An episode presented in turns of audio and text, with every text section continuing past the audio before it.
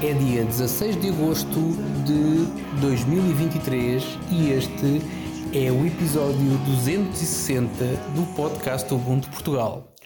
O meu nome não é Diogo Constantino, nem é Miguel, e este vai ser o episódio mais curto da história do podcast Ubuntu Portugal, o show sobre Ubuntu, software livre e outras cenas. Era suposto termos um episódio hoje, mas o Diogo está em parte incerta e o Miguel contraiu Covid.